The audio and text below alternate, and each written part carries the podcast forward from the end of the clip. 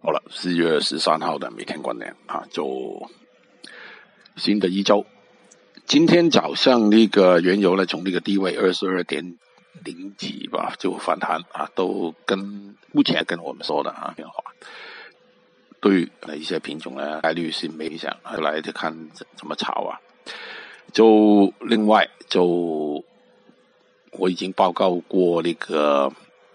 原油啊，不是那个股指呢，要不寻常的那个变化啊。过去一两天，就今天开出来啊，应该是还是有些打压的理论啊。理论上来说，这个需要关注的啊。这些嗯表现不寻常，就另外就每一个板块现在就有这困难啊。每一个板块好像是那个强弱啊不一样的，不一致，就。